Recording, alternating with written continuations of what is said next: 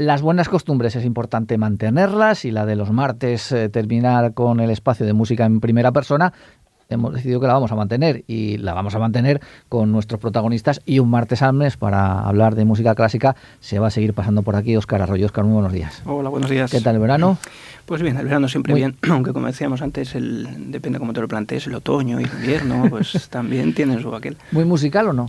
Sí, suficientemente musical. Desde luego el piano siempre está ahí al lado y algún viajecito de conciertos y bueno, alguna música siempre va en la maleta. Siempre hay que llevar eh, música para escuchar y para acompañar. Y bueno, la verdad es que los que somos músicos estamos siempre ahí imbuidos, afortunadamente. Eso es lo que nos acompañe tanto en nuestro trabajo como en nuestro ocio. Además, poco a poco se va recuperando la normalidad. Cada vez hay más conciertos, cada vez más conciertos con más público, porque se puede abrir cada vez más aforos. Afortunadamente, eso, es muy importante. Lo importante, que la música siga sonando. Bueno, pues para este primer espacio de la temporada, cuéntanos qué nos has traído. Bueno, vamos a escuchar eh, eh, música de Brahms, música de cámara, eh, música del compositor alemán del romanticismo Johannes Brahms. yo creo que ya nuestros oyentes van teniendo, después de todos estos años, van teniendo poco a poco, me atrevería a decir, una mm, amplia formación musical, histórica y estilística, ¿no? Pues ya nos situamos en ese romanticismo alemán y vamos a escuchar música de cámara, un trío, un trío para violín, violonchelo y piano, el, el que hace el número de catálogo Opus 8, un trío eh, maravilloso en sí mayor, de, bastante extenso y una, una obra de juventud que compuso Brahms con tan solo 21 años.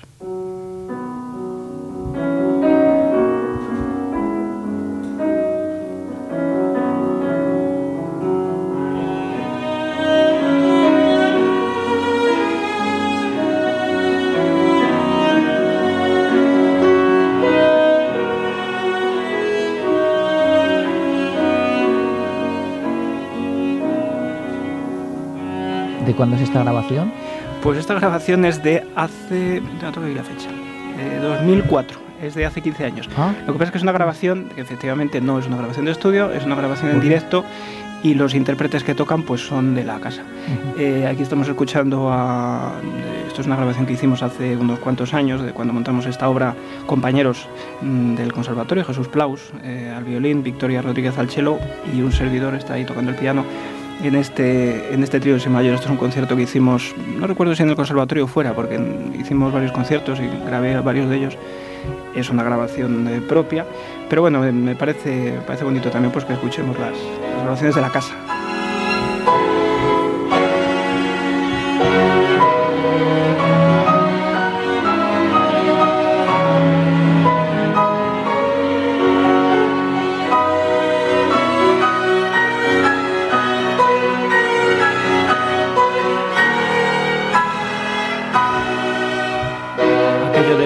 De los directos, ¿no? que las grabaciones siempre están muy depuradas, pero al final el concierto en directo no lo sustituye nada y sobre todo por bueno, el conocer la obra, por haberla trabajado. Es una obra, eh, como digo, es una obra de juventud, es una obra curiosa porque la compuso, como digo, con 21 años, pero luego la revisó 36 años después, ya de muy mayor, que vería Brahms en esta, en esta composición, que esta versión, esta segunda versión, que es la que habitualmente tocamos, eh, tocamos nosotros y toca todo el mundo, quiero decir, es la que habitualmente se escucha, eh, pues es sustancialmente diferente de la primera, es más breve, eh, aunque sigue siendo bastante extensa, pero la hace más redonda, digamos. ¿no? las primeras obras de Brahms suelen ser muy extensas, muy densas, muy complejas. Él era muy exigente con su, con su forma de componer y era habitual en su producción pues, revisarlas a lo largo de su vida, pero esto es un caso paradigmático 36 años después.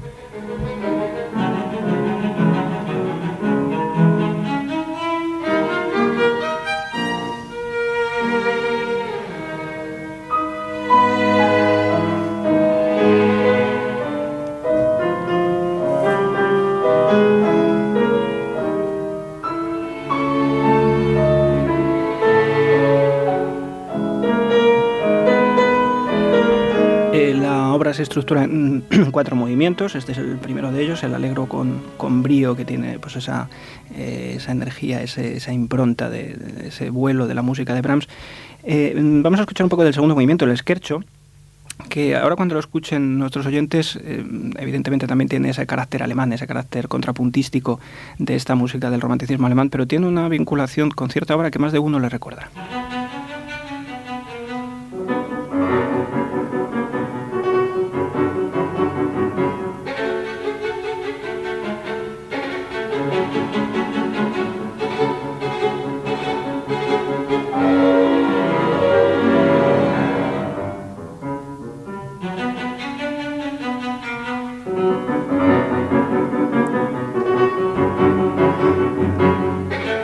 Tema fugado, este elemento que van repitiendo, se van pasando los instrumentos, en ese salto de quinta característica que hace que recuerde de alguna manera a la trompa.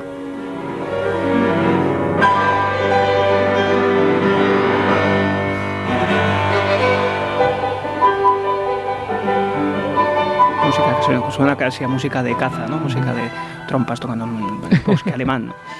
Oye, ¿es, es habitual, Ali, lo que decías, que los músicos revisen sus, sus obras, sus composiciones? Eh, habitualmente sí, lo que pasa es que el caso de Brahms es especialmente llamativo, porque era una persona, tardó muchos años en, ya lo hemos comentado alguna vez, en, dar música, o sea, en, publicar música, en mandar música a la imprenta, porque la sombra de Beethoven era muy alargada, entonces realmente él era muy exigente y pues hasta que publicó su primera sinfonía la publicó de muy mayor, además.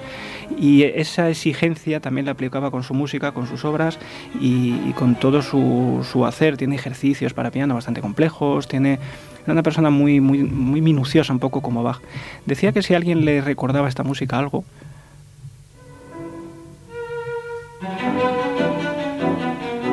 y lo relacionaba con Beethoven y de alguna manera tiene mucho que ver precisamente con el esquercho de la novena sinfonía que empieza con el redoble de timbal, con ese tema apuntillado. ¿no? como digo, la sombra de Beethoven planeaba a lo largo de toda la música de Brahms y especialmente esta primera música.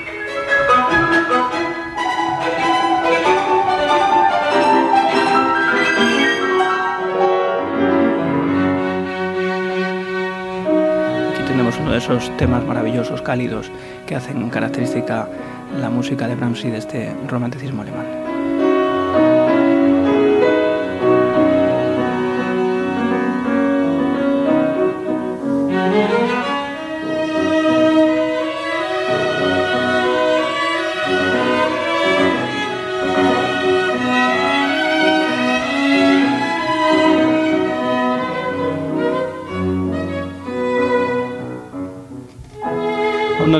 Deja, de sorprenderle que alguien pueda componer esto con 21 añitos.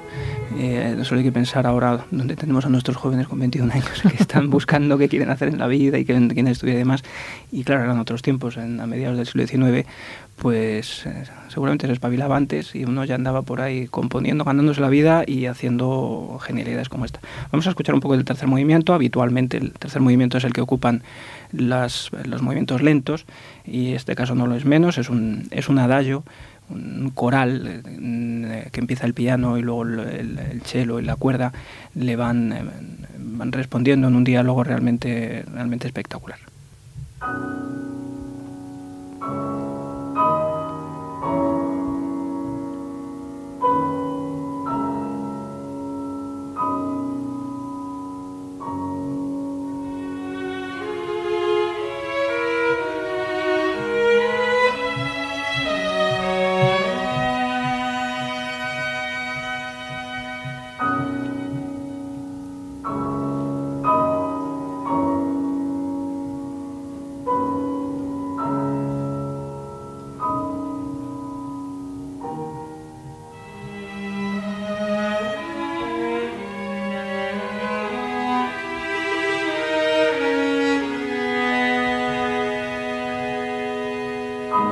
Curioso cómo la música de los grandes eh, tiene su sello distintivo. ¿no? Cualquier persona que esté habituada a escuchar música oye esto y sin saber lo que es, eh, sabe que es Brahms.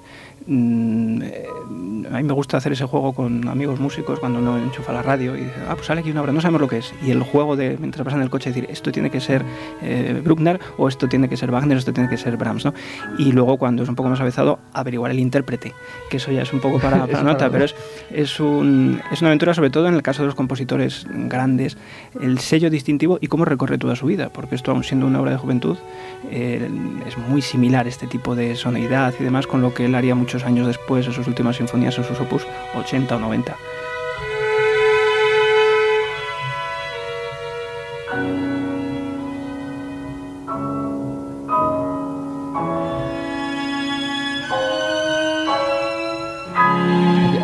Parece que tú con el piano estás preguntando y ellos te responden. Con, sí, tiene cierto incluso carácter, me atrevería a decir, casi religioso. ¿no? Hay, una, hay otro trío maravilloso de, eh, que escribió, el único que escribió para violín, trompa y piano, que también lo tocamos con un, con un grupo de, de Salamanca Y, también el movimiento lento tiene ese carácter, de hecho está escrito a la muerte de su madre, coincide con la muerte de la madre de Brahms, y tiene ese carácter eh, más lúgubre, este es más luminoso, pero en cualquier caso ese carácter reposado, ese carácter de, de, madurez, insisto, de una persona que lo compuso de joven y aunque luego lo retocó, pero tenía una madurez y una visión realmente asombrosa.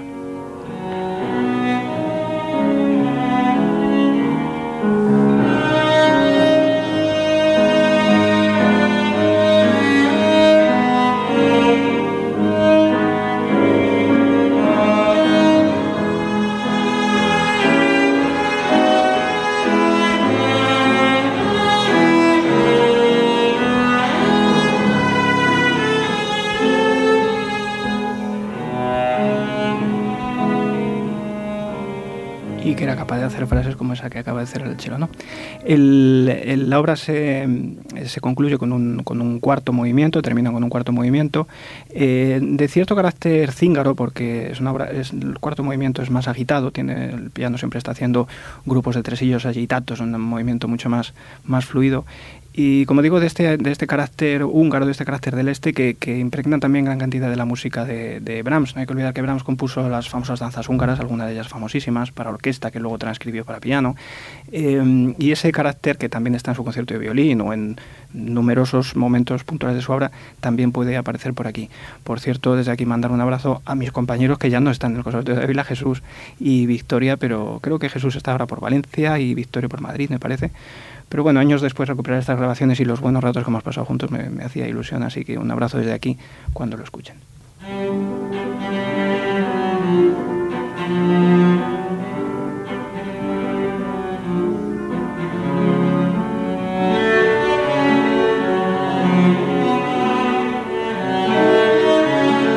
otra curiosidad, interpretado en el antiguo conservatorio o ya en el nuevo.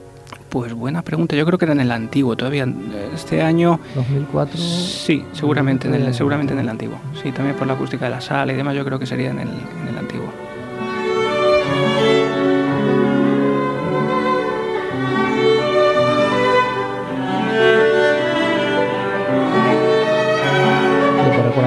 Terminar, ¿quiénes erais los músicos que estabais interpretando esto? Ya has dicho. Pues eh, Jesús Plaus, Durá, eh, eh, violinista y, buen amigo además, tengo que decir. Victoria, Victoria Rodríguez, chelista, magnífica chelista que ahora creo que anda por los conservatorios de Madrid y en alguna que otra orquesta. Y un servidor que por aquí seguimos dando un poquito de guerra. Pues Oscar, bienvenido de nuevo, muchas gracias por acompañarnos y hasta la próxima. Hasta el próximo día. Les dejamos con la música que entre otros interpretó Oscar.